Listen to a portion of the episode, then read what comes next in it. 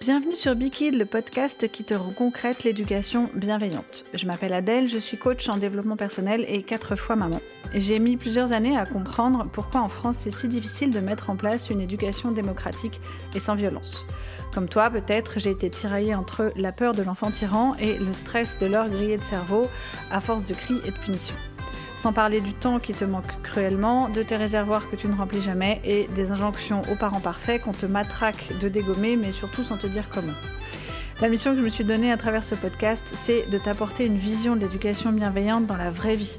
Je te parlerai de situations concrètes tirées de mon quotidien ou du tien. Tu peux d'ailleurs utiliser SpeakPike pour me soumettre une question ou une situation qui serait compliquée pour toi. Et je te garantis que tu n'as pas besoin de punir, de crier, de menacer ou de mettre à l'écart ton enfant, et ceci quel que soit son âge. Chaque semaine, je t'explique comment on réussit ce tour de force, sans renier tes valeurs, ni te faire des nœuds au cerveau. Est-ce que tu es prêt à kiffer ta vie de parent? Alors c'est parti pour l'épisode du jour.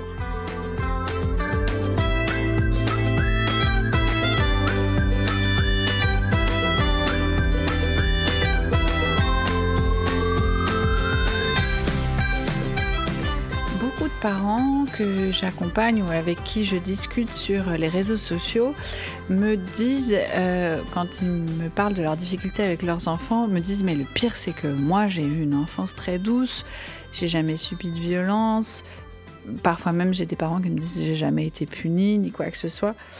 Sauf que le problème c'est qu'on oublie souvent que les modèles parentaux c'est pas les seuls qui vont forger notre vision du monde en général et du monde de la, de la parentalité en particulier. Et bien souvent, nos blessures d'enfants, même si on les a vécues, on les oublie. Pour commencer, on les enfouit bien profond parce que, quoi qu'on dise, quoi qu'on fasse, c'est dur. Ça peut même parfois être très dur de valider consciemment que finalement les personnes qu'on a aimées le plus et qu'on aime parfois encore le plus au monde nous ont fait du mal. Même si ce mal, on le voit plus, on le voit moins et c'est parfois atténué avec les années. Alors, peut-être que pour moi, ce chemin-là a été pas plus facile, mais on va dire plus obligatoire. J'ai pas eu le choix. euh, moi, j'ai pas pu enfouir, j'ai dû fuir. Je vais te raconter tout ça. ça va être un épisode un petit peu personnel. Donc peut-être que pour moi, cette partie-là, a été plus évidente. Mais dans tous les cas, euh, on peut arriver à se dire que on l'a mérité, que c'était pour notre bien. Ou alors juste on zappe, on se souvient que de ce qui est bon à garder, parfois pour épargner notre cerveau, c'est quand même son principal, euh, un, de ses principaux euh, fonctionnements euh, instinct de survie, c'est-à-dire que ce qui est difficile, vraiment difficile, je vais l'oublier, comme ça j'aurai pas à le porter. Et puis, ce qui est compliqué aussi, c'est que parfois on zappe pour pas se sentir ingrat. Parce que nous aussi, quand on est devenu parent et qu'on est passé de l'autre côté du miroir et qu'on se retrouve démuni, qu'on a peur de mal faire, ben, on se dit que finalement nos parents ils s'en sortaient pas si mal et que faire différemment à qu'à les critiquer sur un exercice aussi difficile que la parentalité et euh, où on n'a pas de clé, c'est salaud. Donc, on va avoir tendance, mais alors vraiment tout à fait inconsciemment, à arrondir un petit peu les angles. Parce que faire autrement que ce que nous, nos parents nous ont opposé ou que la société nous impose, parce que c'est ce que je te disais, il n'y a pas que les modèles parentaux. Il y a aussi tout un modèle sociétal qui en France est très axé sur la culture de la punition et il est extrêmement prégnant. Il nous prend énormément de place dans notre cerveau et dans nos modèles. Et c'est très difficile de changer ça, de se mettre euh, à l'extérieur, de se retrouver original, surtout sur une question de parentalité. De faire autrement, c'est très compliqué parce que pour nous, il va y avoir une notion de critique. C'est-à-dire que on va avoir cette sensation très désagréable qu'on emprunte un chemin, un chemin différent et que dès que tu empruntes un chemin différent, soit ça veut dire que tu critiques le chemin des autres, soit ça veut dire que tu vas être critiqué pour ça l'être humain est fondamentalement intolérant. ça c'est malheureux à dire, et euh, ce n'est pas pour ça que les gens sont intolérants, mais le fonctionnement humain a une tendance intolérante parce que la différence et l'exclusion du groupe, pour notre cerveau d'Homo sapiens, hein, euh, un peu euh, antique, pour notre cerveau d'Homo sapiens, l'exclusion du groupe signifie mort, risque de mort. Parce qu'à cette époque-là, être seul, c'était être en danger. Et on a un peu gardé ce fonctionnement-là, un peu ancestral, qui fait que dès qu'on va s'extérioriser d'un groupe identifié, on va avoir peur des conséquences. Et donc, rapidement, ça va se transformer en injonction. Une injonction, je te le rappelle, c'est euh, quelque chose que tu penses devoir faire sous peine de sanction. Et la sanction sociale, pour nous, c'est une sanction qui est extrêmement violente. Donc, s'écarter d'un modèle familial ou sociétal, c'est extrêmement difficile. Moi, ce que je te propose là aujourd'hui et dans tous mes accompagnements, c'est que ce n'est pas parce que tu fais différemment que c'est une critique, et ce n'est pas parce que tu fais différemment que tu vas être critiqué. Tu vas avoir la sensation d'être critiqué, mais souvent cette sensation n'est pas vraiment vérifiée. Et ce que je vais t'expliquer aussi, c'est que tu as le droit d'aimer tes parents ou de ne pas les aimer. Ça, c'est, c'est pareil, c'est très difficile à entendre. Je vais choquer beaucoup de monde, mais c'est pas grave, c'est ma réalité. Tu as le droit d'aimer tes parents, quelle que soit euh, la conduite qu'ils ont eue avec toi, mais tu as aussi le droit de ne pas les aimer. Tu as le droit de les tolérer, tu as le droit de leur pardonner ou de ne pas leur pardonner, tu as le droit de leur pardonner certaines choses et pas d'autres. Tu as le droit de les accepter dans ta vie, mais tu as aussi le droit de les refuser dans ta vie. Ce n'est pas parce que ce sont tes parents et qu'ils t'ont mis au monde, que ce soit l'un ou l'autre, que ce soit un coparent, un, un beau-parent, euh, quel que soit son lien avec toi, qu'il soit génétique ou pas, qu'il soit légal ou pas, ce n'est pas parce que cette personne t'a élevé ou t'a donné la vie ou les deux que tu as des obligations envers elle. Alors, il y a des obligations légales, mais ça, ça n'a rien à voir avec les obligations intellectuelles et éthiques. Tu peux être obligé de financer euh, la maison de retraite de tes parents et ne pas les avoir vus pendant toute ta vie, et ne pas les avoir aimés, ne pas leur avoir pardonné. Tout ça, c'est OK. C'est une vision très difficile parce que moi, je l'ai beaucoup entendu, hein, je vais te raconter pourquoi, mais on se sent obligé d'aimer nos parents, on se sent obligé, souvent parce qu'on a eu une éducation très autoritaire, on se sent obligé de leur rendre des comptes, de les remercier toute notre vie. Ben, moi, je vais t'expliquer que non, tu n'as aucune obligation envers tes parents. C'est un chemin qui n'est pas forcément évident à faire et, euh, parfois pour ça, autant il y a des personnes comme moi chez qui le coaching va être ultra, efficace, autant parfois ça peut effectivement ne pas suffire et tu peux avoir besoin d'une thérapie pour ça. Donc vraiment, si tu en ressens le besoin, je vais te conseiller vivement de te rapprocher d'un professionnel de la thérapie psychique, quel qu'il soit. Parce que en fonction de ton passé, de tes traumas, de ton contexte, tu peux avoir besoin d'un suivi euh, spécifique pour ça. Et il ne faut pas passer à côté de ce besoin-là parce que euh, tu peux traîner ça toute ta vie. Donc, si vraiment c'est difficile pour toi, euh, n'hésite pas à te rapprocher d'un coach, d'un professionnel de santé, de qui pourra t'aider pour faire ce chemin-là. Mais je te le dis, tu as le droit. Tu as parfaitement le droit et même, j'allais dire, ça peut être une obligation parfois pour ta santé mentale. Si je te donne un autre exemple, tu as le droit de trouver notre pays merveilleux, notre société incroyable, et sous bien des aspects, elle l'est. Mais tu peux aussi euh, en critiquer pas mal d'aspects, continuer à vivre dans ce pays et dans cette société, et emprunter ton propre chemin. Ça fait partie des droits fondamentaux garantis par notre Constitution. Et bien pour tes parents, c'est pareil. Tu as des droits d'être humain, tu as le le droit et même le besoin de garantir ses droits d'intégrité physique et psychique. Et si pour garantir ces droits, tu dois couper certains ponts avec tes parents, couper tous les ponts avec tes parents, c'est OK. Alors, je vais être obligée, enfin, obligée non, mais pour t'illustrer ça, je vais euh, te raconter un peu ma vie. Donc, si euh, les épisodes très personnels ne t'intéressent pas, surtout n'hésite pas à passer à un autre, je comprendrai tout à fait. Euh, je vais te raconter mon enfance et le fait que moi, j'ai eu trois modèles éducatifs différents. Je sais que trois, ça paraît curieux. On se dit pourquoi trois? Ça pourrait être un nombre pair, c'est bizarre, mais effectivement, c'est trois.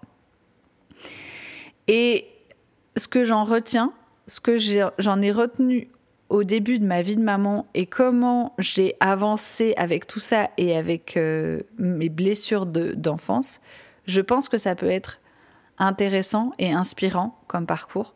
Donc je te le livre aujourd'hui.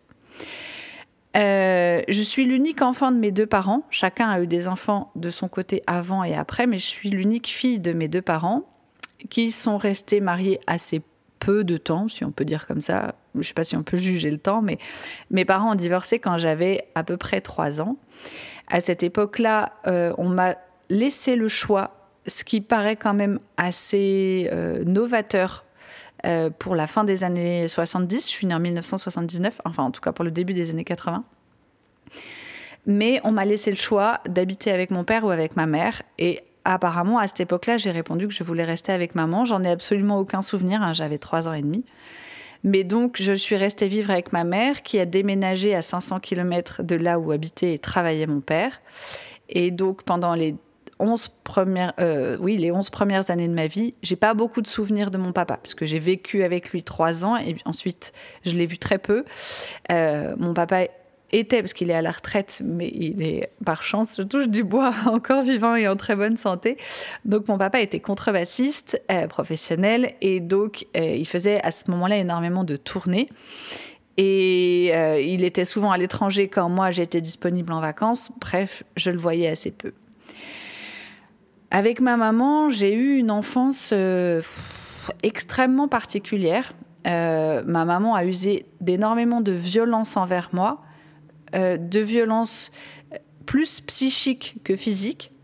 Les violences physiques s'en tenaient à des claques principalement, mais ça reste de la violence. Hein, c'est pas l'idée, c'est pas de minimiser.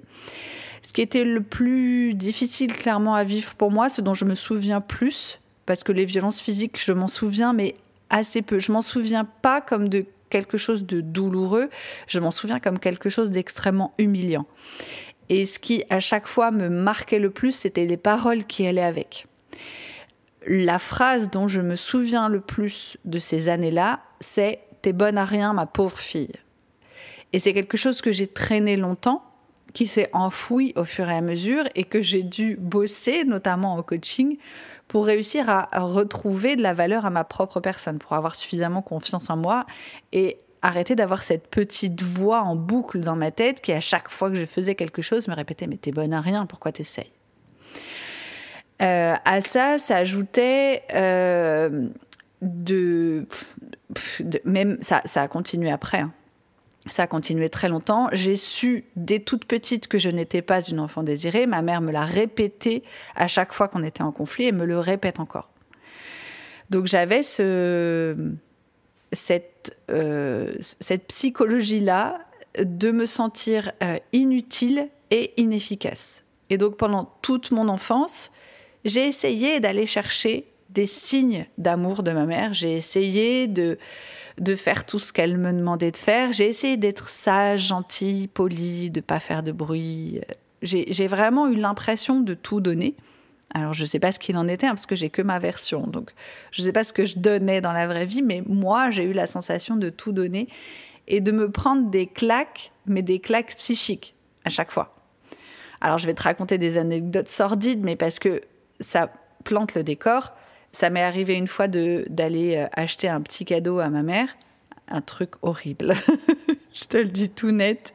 C'était moche, mon Dieu, c'était moche. Mais bref, un espèce de petit collier euh, euh, corail en petite pierre là que j'avais plié en deux dans un tout petit emballage. Enfin, bon, bref, moi j'ai pas les mêmes émotions avec mes enfants, donc quand je repense au truc, je trouve ça trop mignon. Mais c'est pas le sujet. Et quand j'ai voulu l'offrir à ma mère, elle l'a palpé dans l'emballage. Elle a vu que c'était, elle a senti que c'était un collier. Elle me l'a rendu et elle m'a dit des bijoux, j'en ai plein, donne-le à quelqu'un d'autre. Ma mère, elle était comme ça, tout le temps, tout le temps, tout le temps, tout le temps. C'est arrivé, par exemple, quand je faisais des bêtises. Alors, certes, je me payais les conséquences logiques. On pourrait travailler ça comme ça mais c'était un peu raide quand même. C'est arrivé une fois que j'oublie mes chaussures dans la buanderie ou enfin dans la chaufferie où dormait le chien. Le chien les a mordus, enfin déchirés, déchiquetés, et j'ai été obligée d'aller à l'école avec euh, mes chaussures déchiquetées. J'avais ça, c'était tous les jours, tous les jours, tous les jours, tous les jours. Au bout d'un moment, à force de me prendre des scuds et de de plus en plus mal le vivre, euh, j'ai fini par euh, me dire il faut que je trouve une solution. Alors que pourtant j'étais très jeune, hein, mais euh, et la seule solution qui m'est apparue à ce moment-là, sur le moment, ça me paraissait pas la bonne. Enfin, c'est pas que ça me paraissait pas la bonne, mais je me suis dit ça va pas être possible en fait. Je peux pas faire ça. Mais la seule solution qui m'apparaissait sur le moment, c'était de partir et d'aller vivre chez mon père. Et donc, je me rappelle plus si c'est moi qui l'ai appelé ou si c'est lui qui m'a appelé parce que c'était aux alentours de mon anniversaire. Je suis née au mois de mars. Mais je me souviens très bien du moment du coup de fil. Il était tard, je me souviens très bien du décor, de la cuisine. Et je me souviens dire à mon père, euh, morte de trouille, parce que j'avais tellement peur de sa réponse je lui lâche très vite un papa, je voudrais vivre avec toi. Et là, mon père a cette phrase que je vais essayer de te dire sans émotion, mais c'est pas facile. Il me dit Ok, je vends la maison, parce qu'à l'époque, il habitait euh, très loin d'une ville et d'un collège. Donc, il m'a dit Je vends la maison, je t'inscris au collège, je trouve un appartement et je viens te chercher. Et encore maintenant, tu vois, cette phrase est pour moi très émouvante parce que elle veut dire ben là tu m'appelles au secours, je lâche tout, je viens te chercher et on réfléchira après. Et c'est précisément ce qu'il a fait. Il est venu me chercher euh, l'été qui a suivi.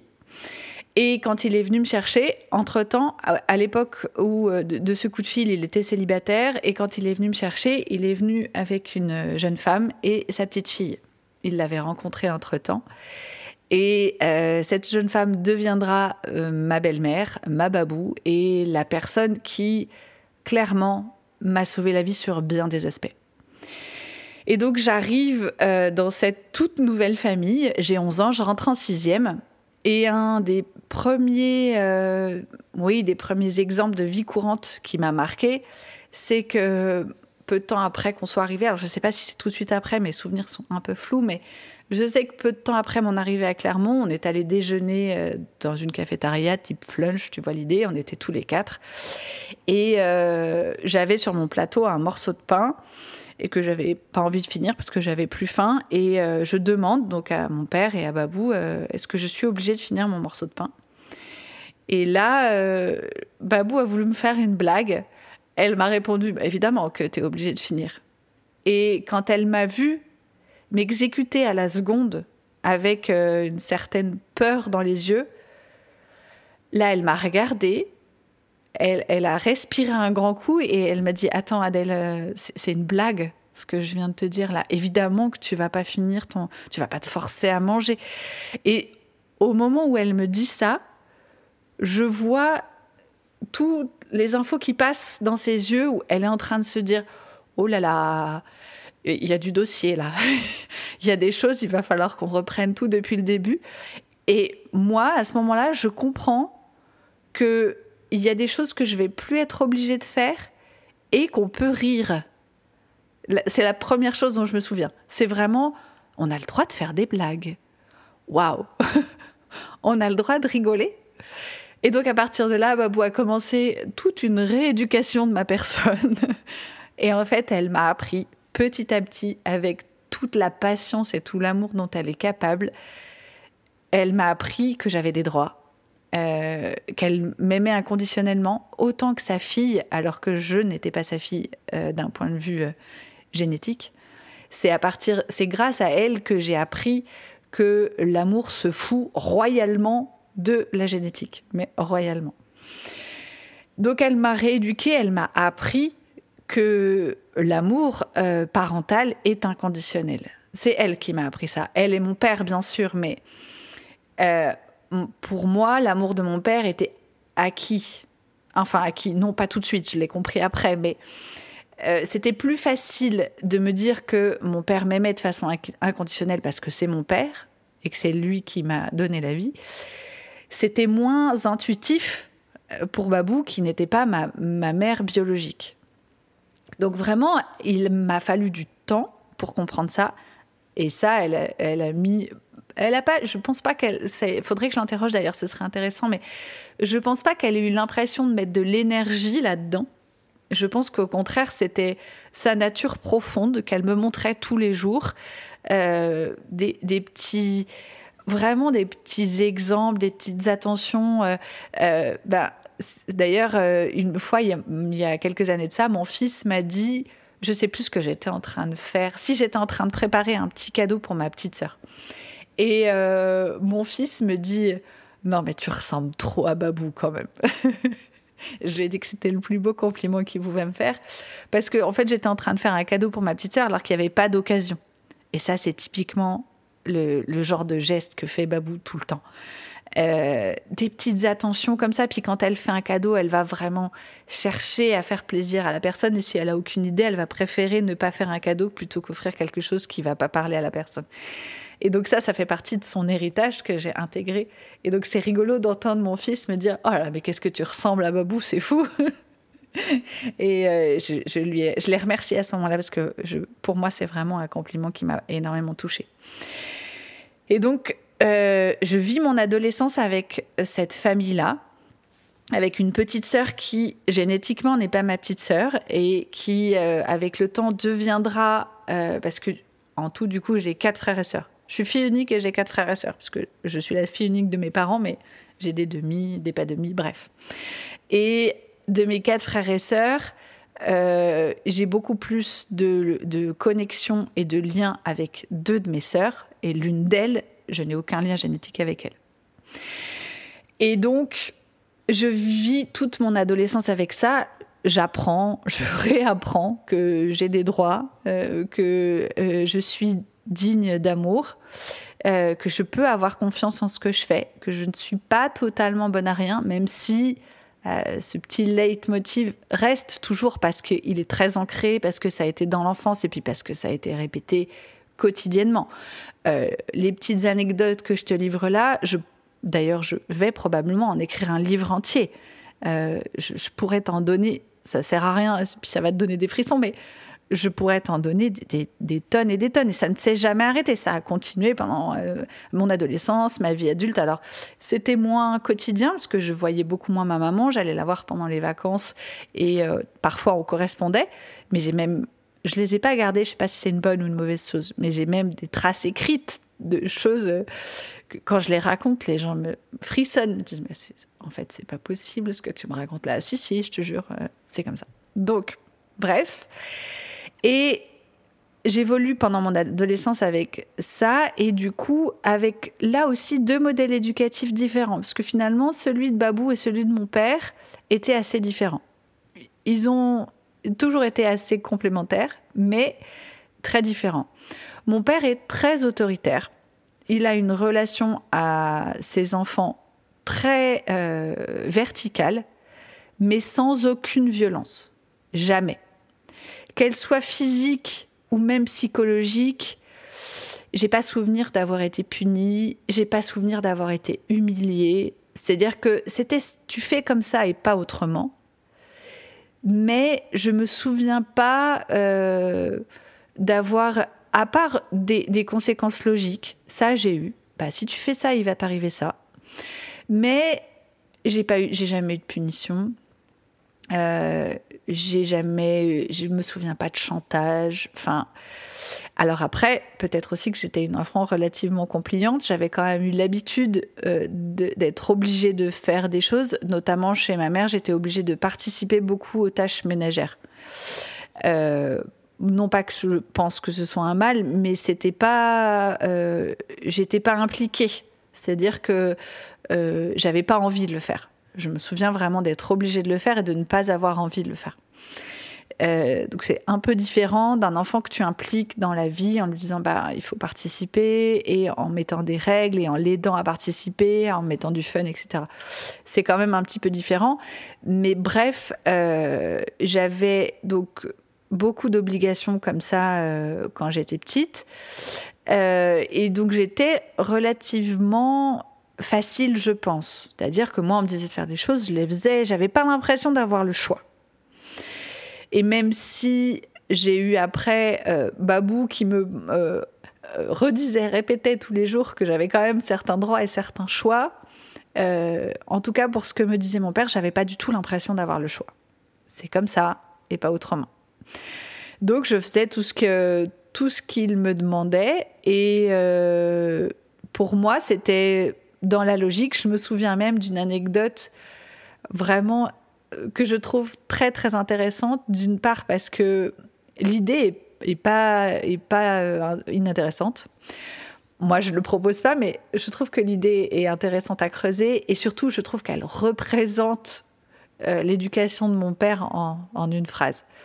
J'étais adolescente et j'avais dû euh, vouloir contredire mon père ou je sais pas. Ah, il me semble que c'est au moment de la quatrième et de la troisième où mes notes avaient bossé. Alors, avait baissé, pardon. Euh, je te le dis, hein, ça, moi, c'est quelque chose que j'ai vu chez tous mes enfants. La troisième et la quatrième, je ne sais pas ce qui se passe en France au collège, mais il y a une perte de vitesse chez les enfants. Moi, je serais assez d'avis de, de donner conseil à l'enseignement en général, d'en tenir compte, mais Bref, euh, j'étais à cette période de ma scolarité où euh, l'école baissait un peu. Alors baissait un peu, il faut savoir que j'étais une élève très moyenne en primaire.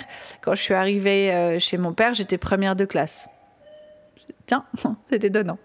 Mais bref, donc là, ça baissait un petit peu. C'était pas catastrophique, mais mon père m'a un peu sermonné. Et je me souviens de cette phrase que je trouve d'anthologie où je vais dire des gros mots, je suis désolée, mais il s'est planté devant ma, devant ma fenêtre, devant moi, et il m'a dit Je sais, Adèle, que je te fais chier. Je sais que tu penses que je suis un vieux con. Mais je m'en fous. Je le fais pour ton bien. Et ça, pour moi, ça résume totalement l'éducation de mon père. C'est-à-dire que lui était absolument convaincu de faire pour le mieux. Et c'est, c'est ce qu'il a fait avec les clés qu'il avait, hein. euh, clairement. Sachant que lui, avait été frappé pendant son enfance. Il avait eu un père extrêmement violent. Donc, mais quand je te dis frappé, c'est frappé à coup de ceinture. Enfin, euh, on n'est pas, on joue pas du tout dans la même catégorie. Même si je suis pas pour catégoriser les violences, on n'est pas du tout dans la même catégorie. Donc, je pense clairement que euh, mon père a fait tout ce qu'il a pu avec les clés qu'il avait, et il avait cette volonté chevillée au corps de faire pour le mieux, de me donner ce qu'il avait de meilleur mais tout en étant très autoritaire et très vertical. Et donc, pour moi, c'est OK.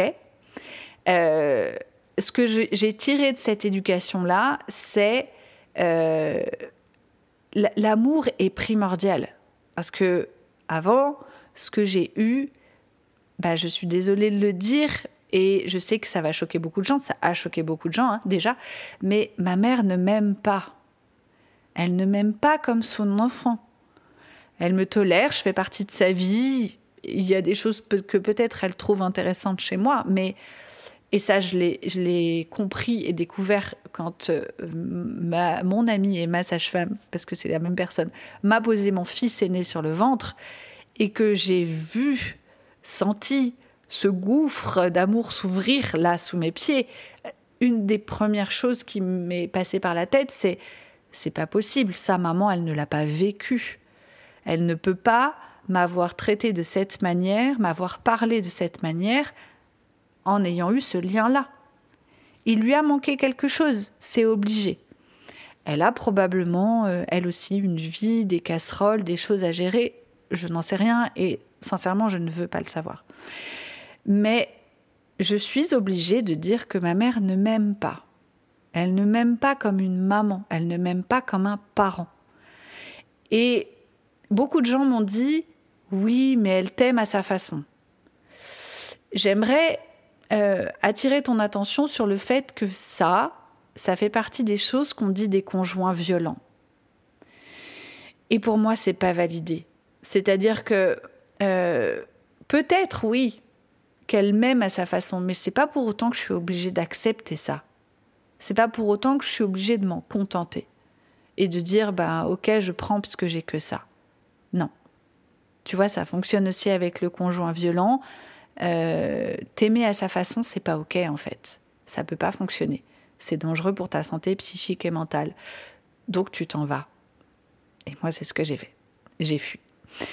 Euh, et donc, pour en revenir à mon père, euh, quelles que soient les potentielles erreurs qu'il ait pu faire, encore que elles sont. Euh, alors, je dirais pas qu'elles sont minimes, mais elles n'ont pas eu de conséquences dangereuses pour moi.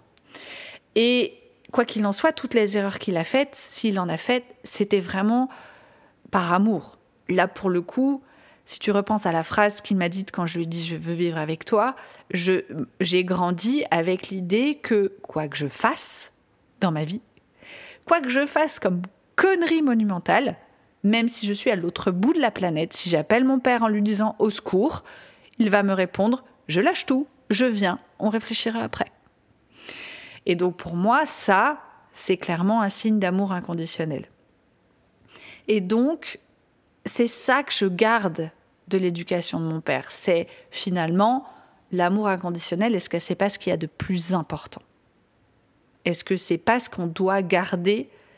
Et est-ce qu'on pourrait pas écarter le reste Surtout si le reste, je suis pas d'accord avec. Quant à Babou, euh, Babou, elle était beaucoup beaucoup plus cool. Euh, beaucoup plus dans une éducation démocratique et horizontale. Et vraiment, ce serait intéressant qu'on en parle toutes les deux et que je te partage ça. Il faut que je lui pose la question parce que euh, elle dit elle-même que c'est mon papa qui lui a donné des clés d'éducation, notamment pour ma petite sœur. Je ne sais pas si c'est des clés intéressantes qu'il lui a données, mais ce qui est sûr, c'est que euh, mon père était un peu le, pendant autoritaire de Babou, qui elle a toujours été dans euh, une éducation, dans un. Mais c'est même pas une éducation, c'est-à-dire que pour elle, c'est une façon de vivre. Euh, d'énormes d'amour, de, tolérance et de, de démocratie. C'est-à-dire que euh, Babou envisage tous les gens qu'elle croise comme égaux finalement et comme potentiellement intéressants. Et donc elle va s'intéresser à eux alors, si c'est des gens qui ne l'intéressent pas, elle va s'en détourner rapidement, hein, parce que bah, elle est comme tout le monde. Mais d'emblée, elle va avoir cette ouverture d'esprit et cette tolérance qui va lui faire dire attends, laisse, laisse venir, laisse-moi gratter un peu sous le vernis de cette personne pour voir s'il n'y a pas des choses intéressantes à, apprendre et à voir. Et donc moi, j'ai appris ça avec elle. J'ai appris l'amour inconditionnel, mais avec euh, ouais, un bonus quand même euh, ultra pertinent que l'amour inconditionnel n'a pas de lien génétique. Et ça, c'est vraiment un cadeau qu'elle m'a offert et que j'ai pu, que je peux réutiliser. Et elle m'a montré que des relations démocratiques, ça pouvait être quand même intéressant. Alors, qu'est-ce que j'ai tiré de tous ces enseignements-là, quand mes, notamment les deux premiers, quand mes enfants sont nés Eh bien, très clairement, j'ai reproduit une éducation autoritaire, celle de mon papa. Sauf que moi, j'y arrivais pas sans punir. J'y arrivais pas sans crier. Et malheureusement, ça m'est arrivé aussi parfois de taper mes enfants, notamment de leur donner la fessée. Ce que lui n'a absolument jamais fait. Hein. Euh, quand j'ai commencé à m'intéresser à l'éducation bienveillante et démocratique, du coup, je me suis rendu compte que ce modèle-là, je l'avais eu, puisqu'en fait, j'ai eu trois modèles. Et je me suis demandé, mais pourquoi je ne l'ai pas appliqué, puisque finalement, il a fait partie de mes modèles, celui-là. Pourquoi il m'est pas venu d'emblée? Pourquoi le modèle autoritaire de mon papa est venu spontanément? Mais Parce que j'avais pas que celui-là. Certes, j'avais mes deux autres modèles, un que j'essayais d'oublier et euh, l'autre qui passait un peu en dessous, parce que la société, à l'époque, et encore, allait dans le sens de mon père. Euh, sa phrase Je t'emmerde, mais c'est pour ton bien, ça c'est clairement ce que tu vois partout. C'est-à-dire que la plupart des parents ont dans l'idée qu'il faut sévir, qu'il faut punir, qu'il faut donner des règles parce que c'est indispensable pour le bonheur de leurs enfants. Donc c'est un peu logique que j'ai pris ça en premier, puisque c'est l'exemple que me donnait mon père, mais c'est aussi l'exemple que me donnait la société. Et comme on a tendance, en tant qu'être humain, à valider les choses si elles sont largement utilisées, c'est le. Alors là, pour le coup, c'est démocratique, mais, c'est plus. Euh, c'est le, nombre qui l'emporte. Et en plus de ça, euh, comme c'est ce qui est proposé par la société, ben, quand tu le proposes pas, c'est ce que je te disais, tu as tendance à te sentir extrêmement jugé et mal jugé. Donc, il y a une logique dans le fait que ce soit ce modèle-là que j'ai pris au départ. Ce qui m'a un peu perturbée quand j'ai réfléchi à tout ça, c'est que je me suis dit, mais j'ai moi-même souffert de la violence à tous les niveaux de ma mère, et ça m'a pas empêché d'être parfois violente à mon tour. Alors, certaines, une des choses qui m'a aidé, je pense, à changer, c'est qu'il y a eu des moments quand même dans ma vie où j'ai eu peur de lui ressembler. Mais peur euh, panique. Hein, euh. Quand tu te vois ressembler à une femme qui t'a fait du mal, c'est pas glorieux quand même. Donc ça aussi, ça m'a aidé à switcher, mais, mais quand même, j'ai reproduit une partie, même si c'est une infime partie, j'ai reproduit une partie de ces schémas. Pourquoi j'ai fait ça? Mais parce qu'à l'époque, assumer la violence de ma mère comme une violence et accepter que cette violence, je ne la méritais pas, que j'aurais dû la dénoncer, que je pouvais la dénoncer, que je peux la dénoncer maintenant, et tourner le dos à ma mère, aussi toxique que soit notre relation, et euh, j'ai probablement une part de responsabilité dans cette relation, c'est pas la question. Mais ça, c'est un truc que j'ai pu faire qu'après parce que sur le moment, c'était trop challengeant pour moi. Dire ce que je t'ai dit tout à l'heure, ma mère ne m'aime pas, ça m'a pris plusieurs années quand même. Et beaucoup de travail. ça m'a pris du temps pour accepter cette idée-là qui paraît contre nature et pour vivre sereinement avec, ça m'a pris beaucoup de temps. Et tant que j'avais pas fait ce chemin-là, ben j'étais, je voulais croire que ma mère m'aimait quelque part un petit peu, tu vois.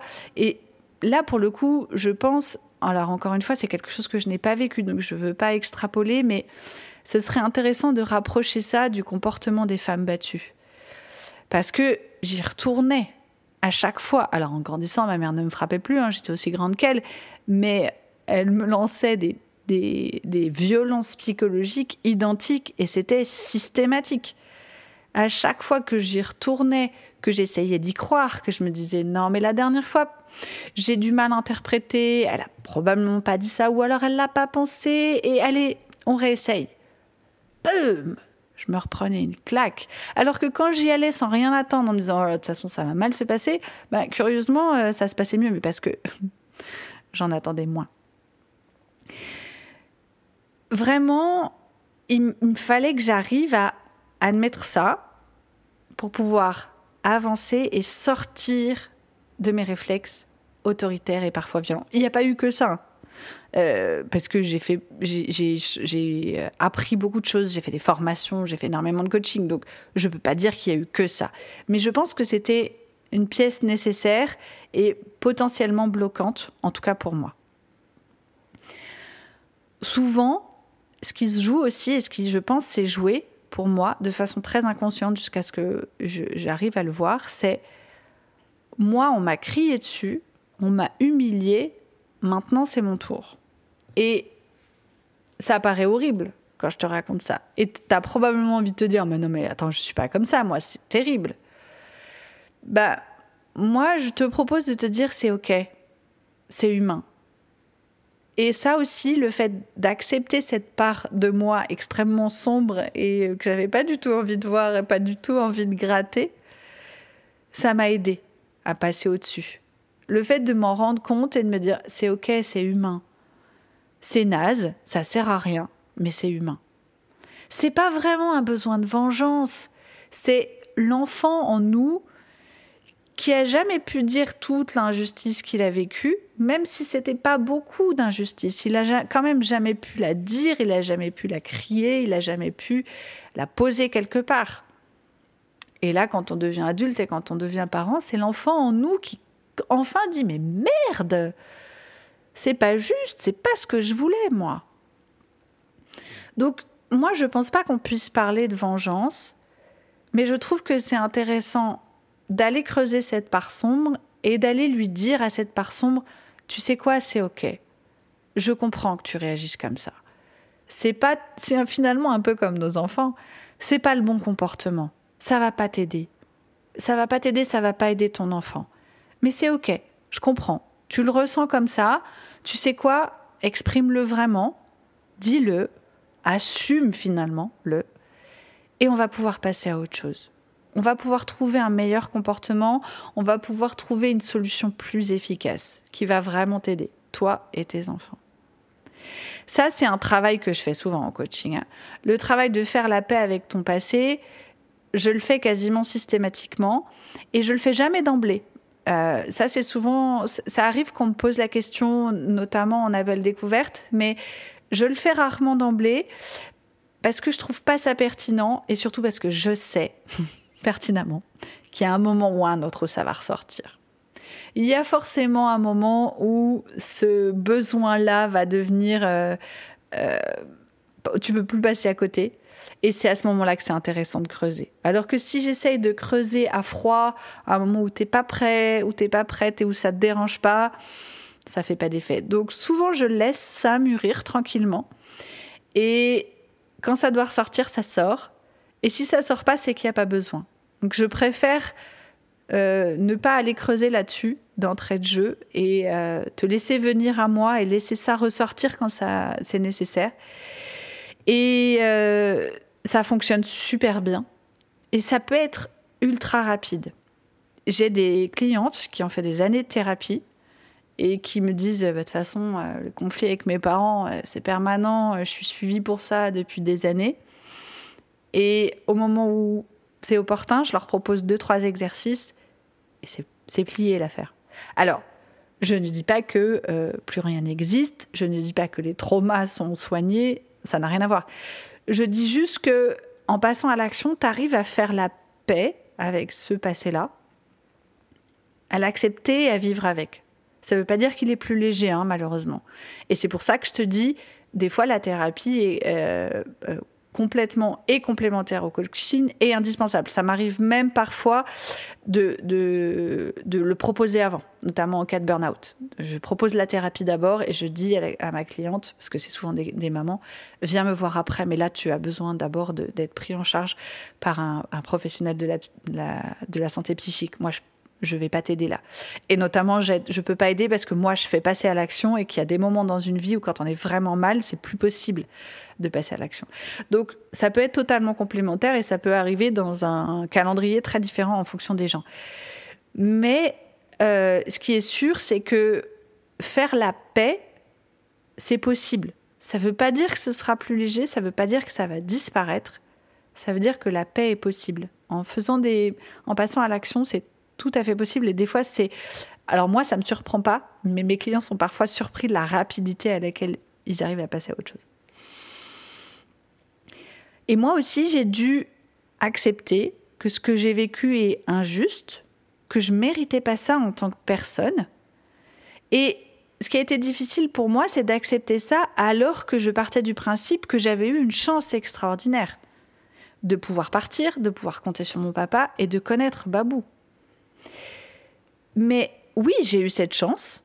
Alors, j'ai eu cette chance, j'ai aussi su la saisir, hein, parce que ça c'est souvent, c'est aussi quelque chose que me reproche, parce que c'est un reproche dans sa bouche, ma mère, très régulièrement. C'est facile pour toi. J'ai souvent tendance à lui répondre, s'il y a bien quelque chose qui n'est pas facile pour moi, c'est toi. Hein. Et clairement, décider à 11 ans de partir chez mon père, qui à l'époque était tout seul, parce que je ne savais pas que Babou allait arriver avec ma sœur. Hein. Euh, non, je ne peux pas dire que c'était facile. je tremblais au téléphone hein, quand j'ai je, demandé ça à mon père. J'étais persuadée qu'il allait répondre, même une fois qu'il allait euh, répondre non, même une fois qu'il a répondu ce grand oui, j'étais pas du tout rassurée. Je me suis dit, mais comment ça va se passer? Qu'est-ce que oh, je vais être toute seule avec lui? Enfin, c'était loin, loin, loin d'être confortable. Je me sentais obligée de le faire et je me suis dix mille fois remerciée de l'avoir fait parce que je me suis sauvé la vie en prenant cette décision. Alors, oui, j'ai eu de la chance d'avoir cette option et d'avoir cette option merveilleuse. N'empêche que c'est quand même moi qui suis la saisir à un moment donné. Donc, c'est important aussi d'accepter ça. Et c'est pas parce que j'ai eu cette chance que je n'ai pas le droit de dire non à ce que j'ai vécu en tant qu'enfant. Ce n'est pas ce que moi je veux. Je ne méritais pas d'être traitée de cette manière on peut, comme je te l'ai dit, considérer que mes parents n'avaient pas les mêmes circonstances, pas les mêmes casseroles. Ma maman a probablement plein de choses à gérer, des choses qu'elle n'arrive pas, qu'elle ne veut pas gérer. Elle a très probablement vécu des choses dramatiques et lourdes dans sa vie qui l'ont empêché d'avoir un comportement juste avec moi. Ok, mais ça change rien au fait que moi, en tant qu'être humain, j'avais des droits et qui devaient être respectés ça change rien au fait que je, j'ai l'obligation pour moi, pour mes enfants, de dire non à ça. Non, c'est pas OK pour moi. Et même une fois que tu as euh, tranché entre ce qui n'était pas OK pour toi et ce qui était OK pour toi, ce que tu vas faire de tout ça, ça c'est vraiment un exercice qui pour le coup, peut prendre un peu de temps en fonction de, si c'est très challengeant ou pas pour toi. Mais euh, ça, c'est un exercice que je fais beaucoup faire. C'est d'abord, on fait le tri entre ce qui est OK pour toi dans ton enfance et ce qui n'était pas OK pour toi. Et ensuite, qu'est-ce qu'on va décider de faire de ça? Parce que une fois que tu as fait ce tri, tu as le droit d'aimer, de chouchouter tes parents, d'être en contact avec eux très souvent, même s'il y a toute une partie à laquelle tu dis non, avec laquelle tu n'es pas d'accord. Tu as le droit. Mais tu as aussi le droit, comme moi je l'ai fait, de t'en éloigner, de couper la relation ou de la rendre, comme moi, très épisodique. Si c'est de ça que tu as besoin pour te protéger, tu as le droit et tu en as même le devoir. Et ça, alors, je donne très exceptionnellement des conseils et sur ce point-là, j'en donne jamais. Ce n'est pas à moi de te conseiller, de te dire quoi faire. C'est pas à moi de prendre la décision. Moi, je vais te donner tous les exercices qui vont te permettre de faire ce choix et de prendre cette décision, mais c'est pas, c'est jamais moi qui la prends et c'est encore moins moi qui l'influence parce que c'est pas mon rôle. Et puis, même si en coaching, ça, fait souvent partie des, des, petites, des petits disclaimers que je te fais. Hein. C'est, tu vas voir, je vais te poser un milliard de questions. En coaching, c'est ce que je fais le plus souvent. Je pose des questions. Et la raison d'être de ces questions, c'est de, rentrer dans ta tête, de me mettre dans tes baskets. Parce que si je veux t'aider à prendre les bonnes décisions, il faut que je comprenne quels sont tes, tes filtres, quelles sont tes valeurs. Pourquoi toi, tu vis les choses comme ça? Donc mes questions, elles servent à ça.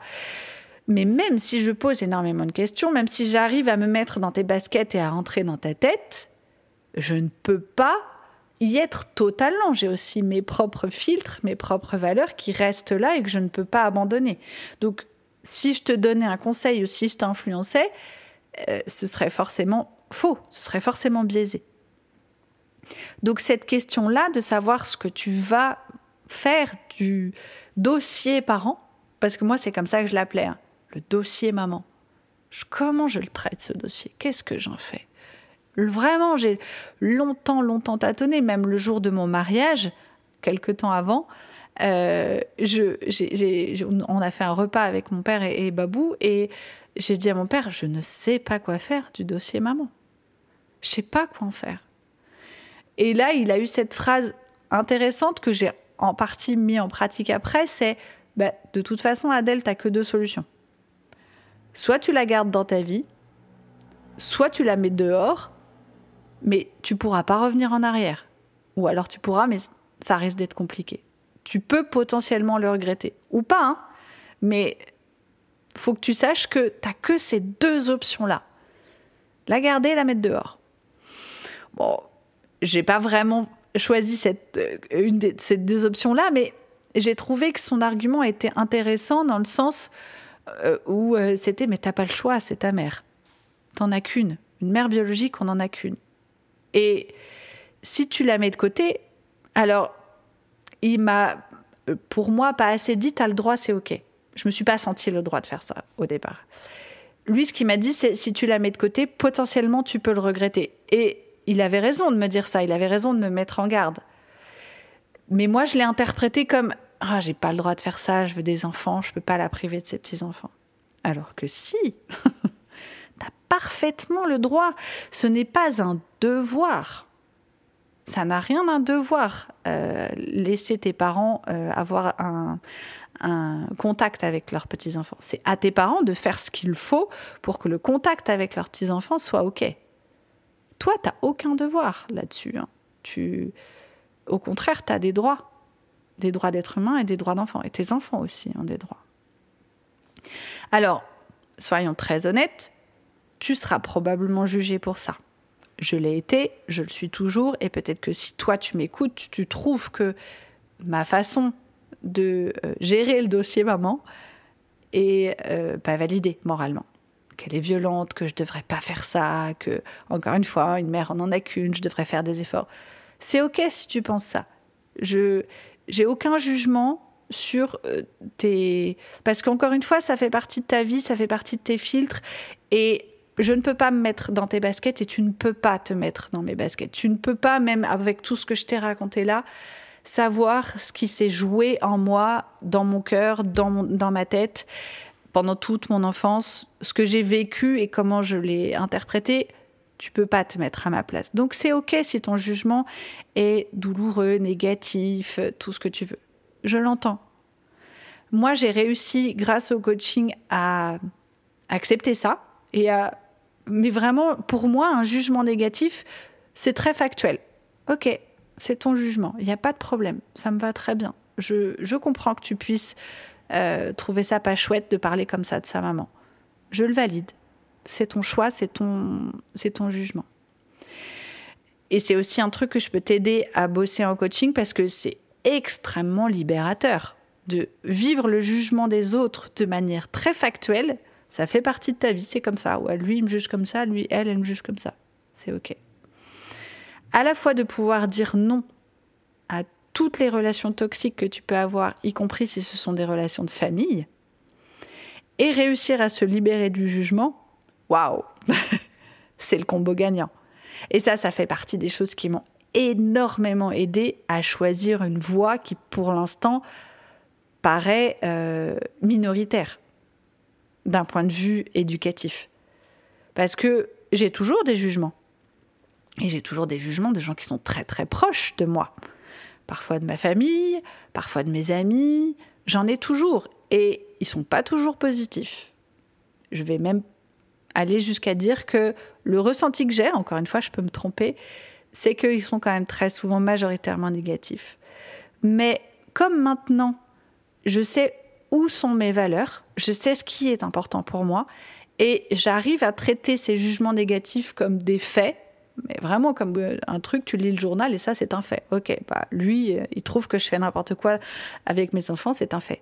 Ça ne, c'est pas que ça m'atteint pas, parce que je, peux éventuellement, euh, avec certaines personnes que je connais pas beaucoup, aller creuser leur opinion, parce que justement, ça m'intéresse. Pourquoi tu penses ça? Alors maintenant, en plus, en général, ça va plutôt me conforter dans mon opinion, donc ça, c'est chouette. Euh, c'est pas forcément un fait que, qui va me. C'est pour ça que souvent, on, on te dit, oui, mais les jugements, ça doit te glisser dessus. Je suis pas totalement d'accord avec ça. D'abord parce que je pense que c'est pas possible que ça glisse on est des êtres humains et avoir un jugement qui soit positif ou négatif, ça va forcément nous, donner une émotion, ça va forcément induire quelque chose chez nous. On peut pas se, peut pas mettre une carapace comme ça. Euh, ce serait tellement bien, mais c'est pas possible. Et en plus, bah, je t'ai dit ce serait tellement bien, mais finalement j'en suis pas sûre. Je suis pas sûre que ce soit si intéressant que ça de se couper des jugements des autres, dans le sens où parfois aller les creuser et ça peut être intéressant Ça peut être intéressant pour te remettre en question sur certaines choses et te dire ah bah oui, finalement je suis peut-être plantée. Attends, viens voir euh, comment je pourrais faire autrement? Est-ce que ce qu'il il ou elle m'a dit était intéressant? Qu'est-ce qui est intéressant dans ce qu'il ou elle m'a dit? Est-ce qu'il y a des choses qui sont intéressantes et d'autres que je peux jeter? Et ça, tu peux le faire que si tu traites euh, le jugement comme quelque chose de factuel, vraiment comme une nouvelle que tu reçois dans ton journal, quoi. Une info. C'est une info, ok. Est-ce qu'elle est pertinente pour moi? Bah ouais, il y a des petits trucs, je vais les prendre. Est-ce qu'elle n'est pas pertinente? Poubelle. Donc, c'est vraiment un travail qui est extrêmement intéressant et extrêmement libérateur. Parce qu'après, du coup, tu peux en faire ce que tu veux de ces jugements. Une fois que tu les traites comme quelque chose de factuel, de potentiellement intéressant, tu vas prendre la substantifique moi, l'utiliser pour toi ou pas, bah, tu peux accepter tous les jugements, même s'ils sont majoritairement négatifs. Ça ne, c'est pas que ça t'atteint pas, c'est que ça va pas te faire changer ta façon de faire. Tu vois, c'est ça que moi j'essaye d'obtenir pour toi. C'est pas que tu sois imperméable au jugement, parce que comme je te l'ai dit, ça me paraît impossible et je suis vraiment pas certaine que ce soit intéressant. Ce que je t'apprends, moi, c'est à les utiliser, ces jugements, de la bonne façon. Et une fois que tu les as, tu les as utilisés, tu peux les jeter pour euh, te libérer le cerveau parce que tu n'en as plus besoin. Donc ça, pour moi, c'est vraiment un truc euh, euh, extrêmement intéressant et extrêmement libérateur. Et ça fait partie, euh, ça et tout le travail de Marion Querc sur les droits de l'enfant, ça fait partie des pierres angulaires de mon changement de paradigme éducatif. faire la paix avec mon passé, faire la paix et savoir utiliser les jugements et comprendre vraiment finement tous les tenants et les aboutissants des droits de l'enfant et des droits de l'être humain. C'est mes trois pierres angulaires. C'est ça qui, euh, je ne sais plus vraiment dans quel ordre, mais c'est ça qui m'a permis de, péter tous les verrous qui me retenaient, euh, qui me retenaient en mode euh, oui, mais peut-être j'ai pas tout à fait raison, puisque vu que tout le monde fait autrement, ça veut dire que ça. J'ai pété tous ces verrous-là, mais ça a pris un petit peu de temps et j'ai vraiment posé toutes les pierres l'une après l'autre.